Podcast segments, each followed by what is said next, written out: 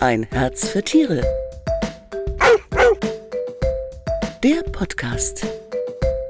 Hallo und herzlich willkommen, liebe Katzenfans. Ich bin Manuela Bauer und bei uns geht es heute um das Thema Entzündungen und ihre Behandlung bei Katzen. Entzündungen können praktisch ja überall im Körper einer Katze auftreten. Oft sind sie aber für uns Menschen nicht so leicht erkennbar. Und deshalb treffe ich heute eine Frau mit geschultem Auge. Dr. Heidi Kübler. Hallo, liebe Heidi. Hallo, liebe Manuela. Ja, schön. Viele unserer Katzen-Podcast-Hörer und Hörerinnen, die kennen dich ja sicher schon. Und ich freue mich ganz besonders, dass du heute Zeit für mich hast, denn du bist ja neu gewählte Präsidentin der Landestierärztekammer von Baden-Württemberg, richtig? Ja, genau. Seit Juli. Seit Juli. Ja, und da bist du richtig eingebunden. Ne? Du warst gerade auf dem Kongress, hast du mir erzählt. Ja, in München, da war der große BPT-Kongress mit ganz, ganz vielen Themen, unter anderem eben auch ein paar Katzenthemen aber auch Industrieausstellungen. Also da bin ich immer schon ziemlich gut dabei. Mhm. Ja, wunderbar. Und das Thema Telemedizin hatten wir dieses Mal. Ah ja, ist ja auch immer, ja, wird immer mehr Thema, sage ich mal, ne? Genau, aber das haben wir ja heute nicht als Thema.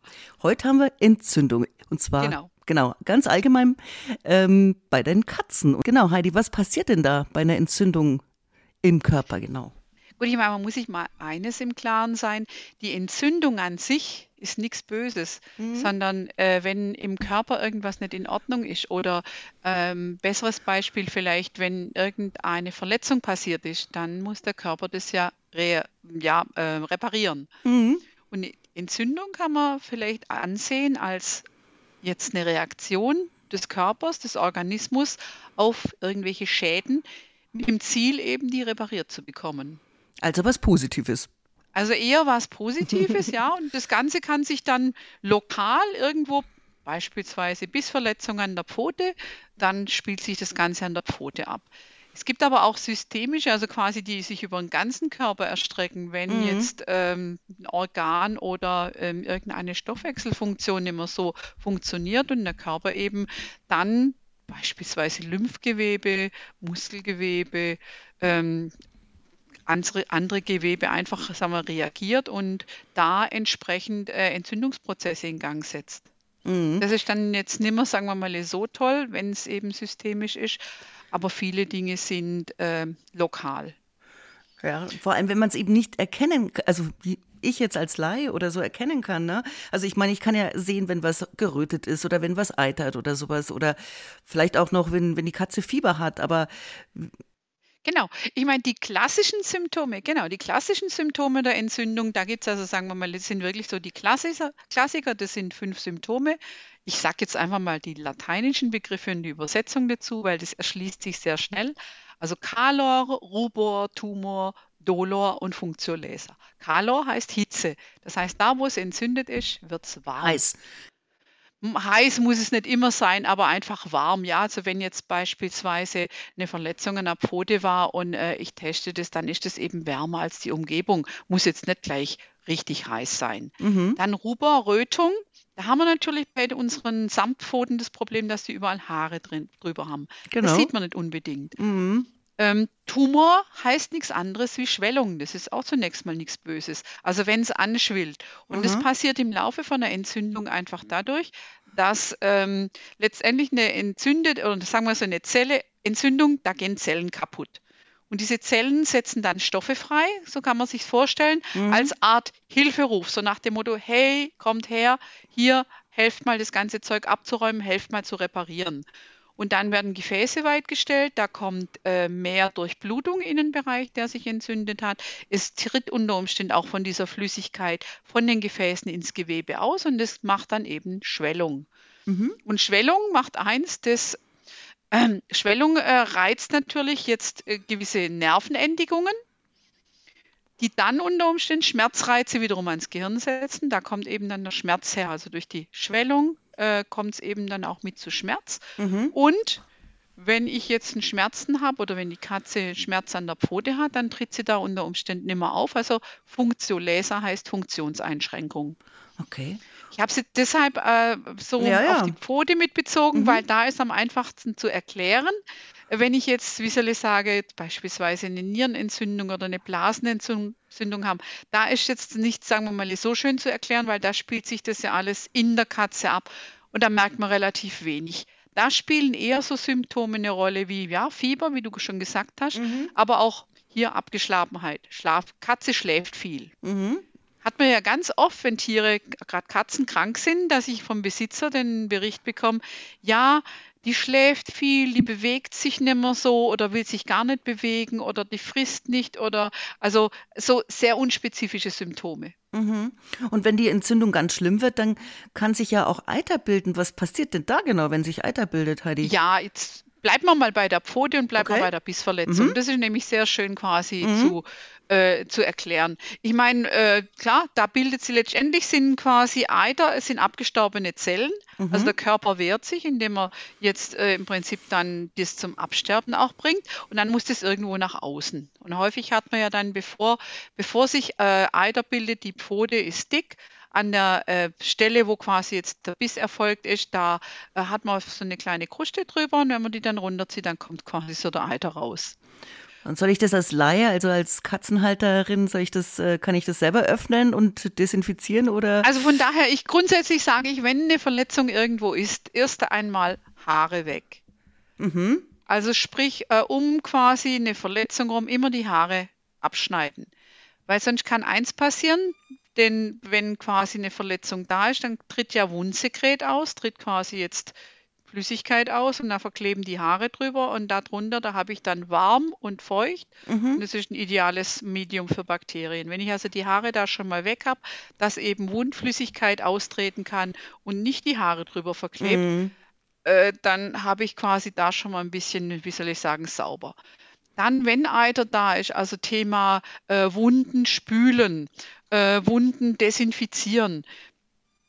Klar, also ähm, Wundspüllösungen, Wunddesinfektionsmittel.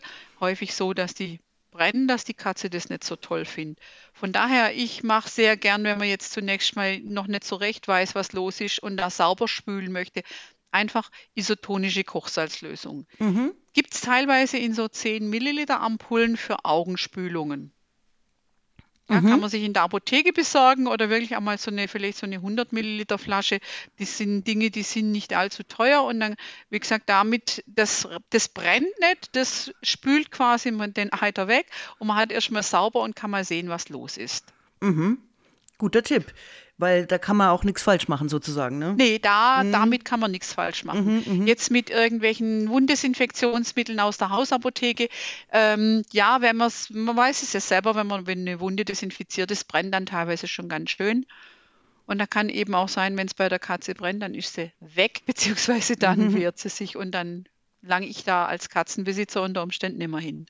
Und soll ich denn weil das, das spannt ja auch immer mehr, wenn, wenn das äh, anspielt durch den Eiter. Soll ich es denn auch öffnen oder würdest du sagen, das ist Aufgabe vom Tierarzt? Ja, ja, sagen wir mal so. Das, äh, in der Regel öffnet sich das ja mit von allein. Wenn ich sehe, dass irgendwo so ein paar Haare verklebt sind und äh, eine Kruste dran, da kann ich dann schon mal mit der Pinzette quasi das abziehen und dann kommt der Eiter raus. Mhm. Mm, es ist halt immer so die Geschichte, wenn die Schwellung schon weit fortgeschritten ist und wenn da eine Besiedlung mit Bakterien da ist, die Katze beispielsweise die Pfote äh, gar nicht mehr aufsetzt, dann würde ich schon sagen, lieber mal zum Tierarzt gucken lassen. Da ist natürlich oft auch notwendig, ähm, Antibiotikum einzusetzen, mhm. bevor eben es zu einer äh, schwerwiegenden Geschichte wie beispielsweise einer äh, Blutvergiftung, einer Septikämie kommt können die Katzen ja auch kriegen, wie wir. Aber ja. bei, beim Menschen, da sieht man das ja, ne? das ist ja so ein roter Strich, der sich dann bildet und wandert und sich ne, immer länger das wird. Das sehe ich bei der Katze nicht, eben, weil die hat Fell drüber. Eben. eben. genau. Ja, was mache ich da? Also wie, äh, grundsätzlich, wenn so eine Verletzung da ist und der Katze geht es nicht gut, würde ich sagen, ab zum Tierarzt. Hm. Einfach deshalb, ich meine, wenn nur eine Verletzung da ist, aber die Katze frisst und verhält sich sonst soweit normal, äh, da kann ich dann immer auch mal zuwarten. Mhm. Weil da habe ich jetzt in der Regel, das sind keine Allgemeinsymptome. Mhm. Da habe ich nur lokal die Entzündung. Was passiert denn eigentlich nochmal bei der Blutvergiftung dann im, in letzter Konsequenz? Was passiert da? In letzter Konsequenz kann so ein Tier natürlich auch dran sterben. Okay. Bei der Blutvergiftung passiert natürlich eins, dass eben die Keime, die zunächst vielleicht lokal an der Pfote waren, ins Blutgefäßsystem kommen, letztendlich über den ganzen Körper verteilt werden können. Mhm. Und dann natürlich im ganzen Körper entsprechende Abwehrreaktionen, Fieber Auslösen. und so Mhm. weiter auslösen. Mhm. Und dann auch Organe schädigen können, beispielsweise die Nieren. Mhm. Was, da eh, eben was ja eh eine Schwachstelle ist, ja. Mhm. Ja, genau. Und wenn das jetzt, wir, wir haben jetzt immer als Beispiel, fand ich ganz gut, natürlich die Pfote genommen. Mhm. Das ist ja jetzt auch eine Stelle, wo die eben, die meisten Katzen, sage ich, wenn sie nicht zu dick sind. Ja, wenn sie, gut. sagen wir so, wenn sie draußen sind, wenn sie draußen sind und Begegnungen, ich sag mal, der anderen Art haben, also sprich entweder mit anderen Katzen, die ihnen nicht so wohlgesinnt sind, oder auch mit Ratten, Mäusen und so weiter, äh, dann sind das halt im, in der Praxis so die häufigsten Dinge, die Mhm. passieren. Aber ich, mal, was ich wollte darauf hinaus, dass sie da gut rankommt an die Stelle. Das heißt, Mhm. Ja. da wird sie dann ständig dran rumlecken oder, oder kratzen, was immer, dran rumknabbern. Was macht man denn da? Merken, genau, daran merken oft Tierbesitzer, dass da irgendwas nicht in Ordnung ist. Mhm. Und das Lecken auf der einen Seite ähm, ist ja durchaus positiv. Äh, auf der anderen Seite übermäßiges Lecken reizt natürlich noch mehr. Äh, und das ist auch nicht gut. Und äh, da bin ich, sagen wir mal, ein großer Freund, dass ich dann sage, halt, wenn so eine Geschichte ist, ähm, lieber der Katze einen Kraken aufsetzen und ihr zwei, drei Tage Hausarrest ähm, ja, verordnen, Mhm. bevor ich dann Verband an die Pfote mache. Weil Katze und Verband, ähm, das, Das ist, sagen wir immer ein bisschen eine schwierige Geschichte. Ja, das kann ich bestätigen. Genau, und vor allem, wenn ich jetzt eine eiternde Wunde habe oder eine, eine Wunde, wo jetzt äh, bakteriell besiedelt ist, unterm Verband habe ich natürlich auch schön warm und eventuell feucht und da können sich dann Bakterien erst recht vermehren. Mhm. Ich meine, klar, wenn es eine großflächige Wunde ist oder Schnittverletzung oder so, äh, dann muss ich dann schon ab und an auch mal mit einem Verband arbeiten. Mhm. Aber eben gerade diese Bissverletzungen, die lasse ich gerne offen und lieber zwei, drei Tage an Trichter dran. Irgendwie, es gibt ja Sprays, die man da drauf machen kann, also die die Katze fernhalten sollen. Aber ganz ehrlich, wenn das entsprechend ist, dann lässt sich die Katze durch nichts fernhalten vom Lecken. Okay. Du sagtest ja schon Schnittverletzung, Bissverletzung. Was gibt es denn noch für Gründe äh, für, für Entzündungen? Nee, das sind ja so die äußeren Faktoren. Es gibt natürlich auch innere Faktoren. Also Aber Parasiten, ich denke jetzt zum Beispiel an Parasiten, die können ja auch äh, für Entzündungen sorgen. Durchaus, ja, ja, klar. Also sagen wir mal Zeckenbisse, wenn wir Mhm. jetzt gerade so dabei sind an den äußeren Sachen. Auch Flohbisse können sich mal entzünden, wenn die Abwehrlage der Katze schlecht ist. Aber man, wir dürfen auch an solche Dinge denken. Äh, jetzt Substanzen, die in der Katze selber, also vom Stoffwechsel erzeugt werden. Denkt man mal an eine nierenkranke Katze mit, mit Harnstoff äh, im Blut. Der Harnstoff kann Schleimhäute so reizen, dass quasi da Entzündungsreaktionen eintreten. Also wir kennen das bei nierenkranken Katzen, dass die häufig auch mal mit Mundschleimhautentzündung zu tun haben. Dann eben äh, irgendwelche Fremdkörper, die eingedrungen sind. Die können natürlich auch Entzündungen machen. Also es gibt unheimlich viele Ursachen. Bakterien, klar, also Viren, Bakterien, ähm, denk mal an Blasenentzündungen beispielsweise, wenn jetzt da in die Blase Bakterien reingekommen sind, die da nicht hingehören, die körpereigene Abwehr, die nicht in Schach hält, dann äh, gibt es da auch eine Entzündung.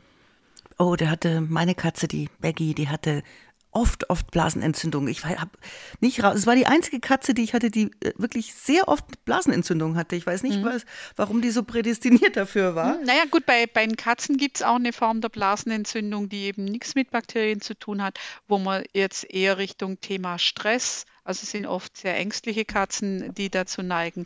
Oder Das stimmt, das war eine sehr ängstliche Katze. Sehr, Ja, sehr ja. ängstlich. Ja, Okay. und von der chinesischen Medizin, das ist, finde ich, ganz interessant, diese Zusammenhänge, ist eben dem Funktionskreis ähm, ja, Niere-Blase, die Emotion Angst zugeordnet. Ah, interessant. Ja, also ich habe das auch häufiger schon in der Praxis erlebt, dass gerade sehr ängstliche Katzen doch öfters mal auch eben mit Blasenentzündungen zu tun hatten.